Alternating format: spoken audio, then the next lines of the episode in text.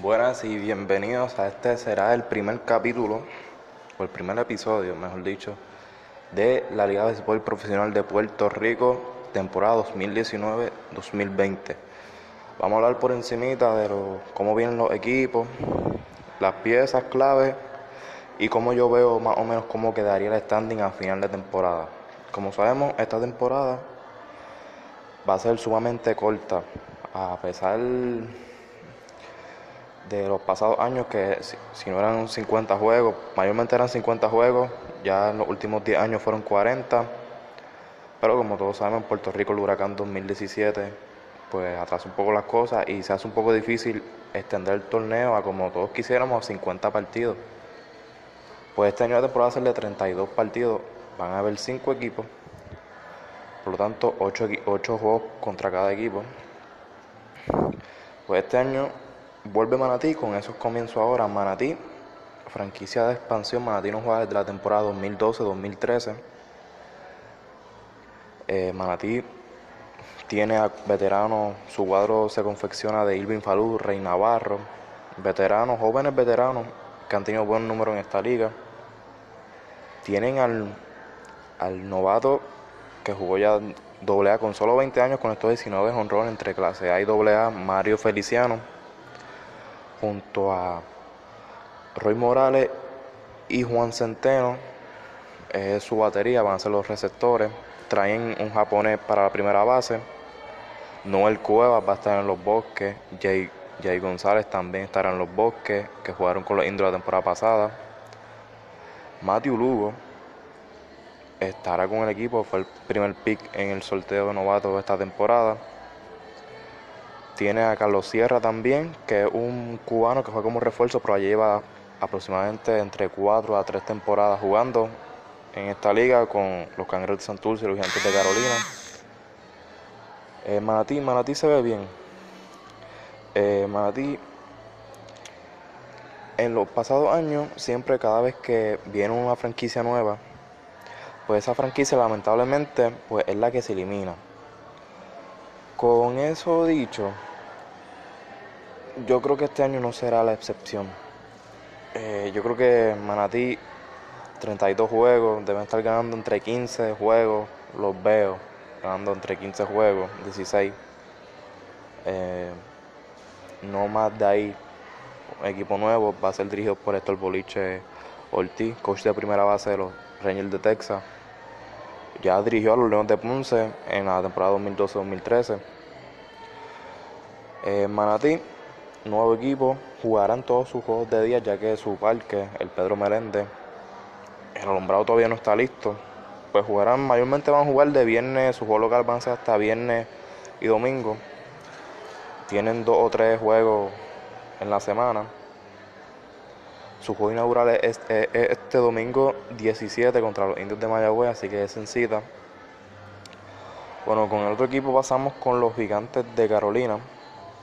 Carolina, que el año pasado fue sorpresa para muchos, ya que se colaron. Literalmente llegaron en el segundo lugar con tan solo cuatro equipos. Carolina vuelve exactamente con el mismo roster, en excepción de Jeffrey Domínguez y Wilfredo Rodríguez, que ambos fueron agentes libres, firmaron con los criollos de Cagua. Eh, la plantilla sumamente buena. Eh, bates como Anthony García, Aldemar Bulgo, Jones Fargas, Ryan Navarreto, Jean Paul González, Edwin Díaz, Osi Martínez. Eh, de Carolina, Carolina siempre en los pasados años, que este núcleo ya lleva varias temporadas juntos. Al principio era un núcleo que solo era bateo y el picheo no era muy bueno a pesar de Mario Santiago y Giovanni Soto. Pero viendo esta temporada y lo que se dio la temporada pasada, veo a Carolina con el picheo más fuerte que otros años.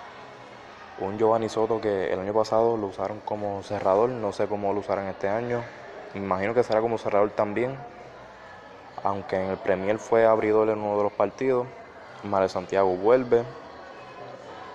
Eh, Freddy Cabrera también vuelve, Jean Félix Ortega, Miguel Martínez, Zurdo Bueno, traen japoneses también. Traen también a Jesús Ortiz. Eh, está duro, Manatí.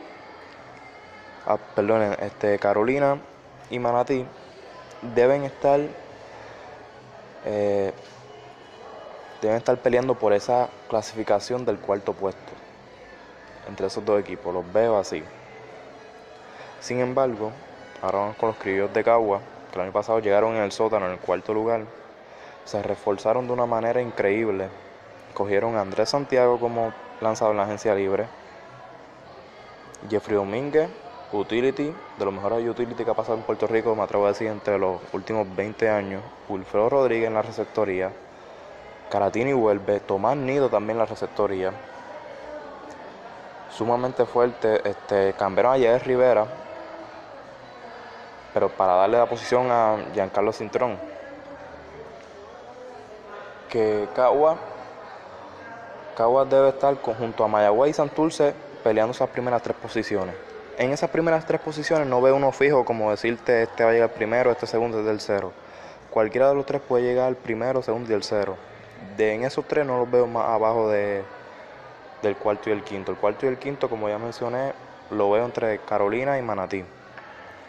Mayagüez, Mayagüez vuelve de nuevo con el núcleo de Kenny Valga, Daniel Ortiz. Este año vuelve a la liga de Derek Rodríguez, eh, Alan Marrero. En su receptoría, Mayagüez tiene no un signo de interrogación ya que perdieron a Tomás Nido en la receptoría. Entonces, Martín Machete Maldonado, que era uno de sus receptores la temporada pasada, no va a estar esta temporada. Juan Centeno, que fue el receptor la temporada pasada, este año firmó con los Atencias de Manatí.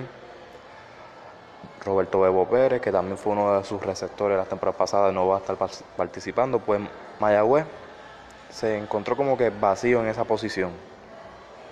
A eso le sumaron, cambiaron a Cristian Torres, lanzador zurdo muy bueno, a los Ríos de Caguas por Alan Marrero también.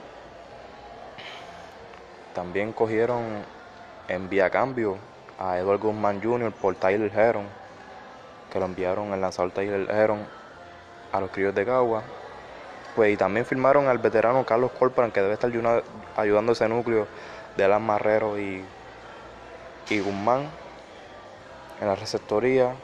Eh, wow, Mayagüez, Mayagüez de verdad, Jorge López vuelve a, vuelve a lanzar, va a ser uno de sus lanzadores. Traen, también traen, tengo entendido que también traen importados japoneses. Eh, eh, Mayagüez está sumamente duro. Jesús Motorita Feliciano va a ser su dirigente.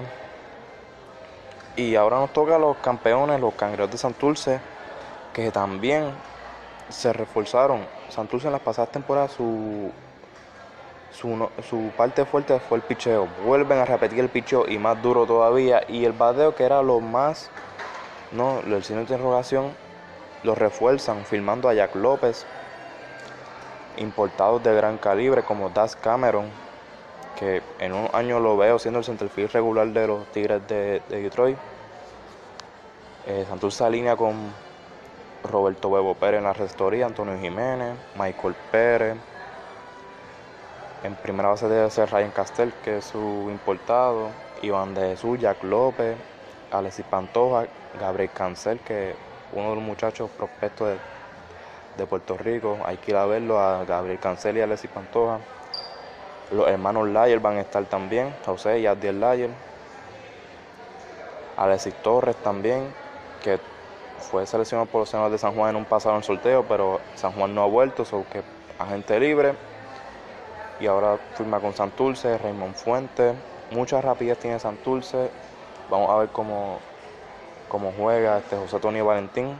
A Alberto Flores la rotación. Tienen a un importado que quiere, no, viene a la liga para volver a hacer su regreso a la Grandes Liga, que es Ryan O'Cork. Lanzó con los Twins de Minnesota y con los Mets de Nueva York. Creo, tengo entendido que esta temporada estuvo en la afiliación de AAA. También Fernando Cruz, que creo que lo van a, lo van a usar como cerrador del equipo. A Fernando Cruz. Brian Escanio vuelve al equipo. Fernando Cabrera, que luego de 15 años siendo cerrador para los Leones de Ponce Indios de Mayagüez, el año pasado hizo su transición a lanzador abridor y perfecto, fue líder en era.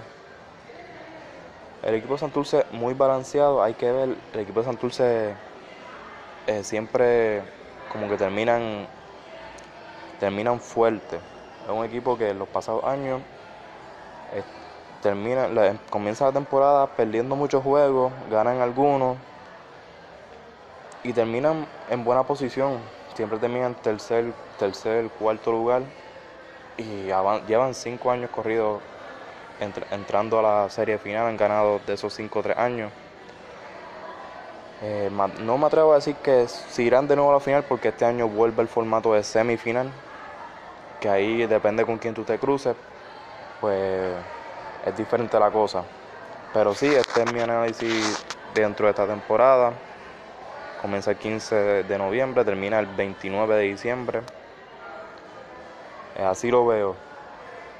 Cangrejeros, indios, criollos, peleando por esas primeras tres posiciones y gigantes y atenienses peleando la cuarta y la última clasificación.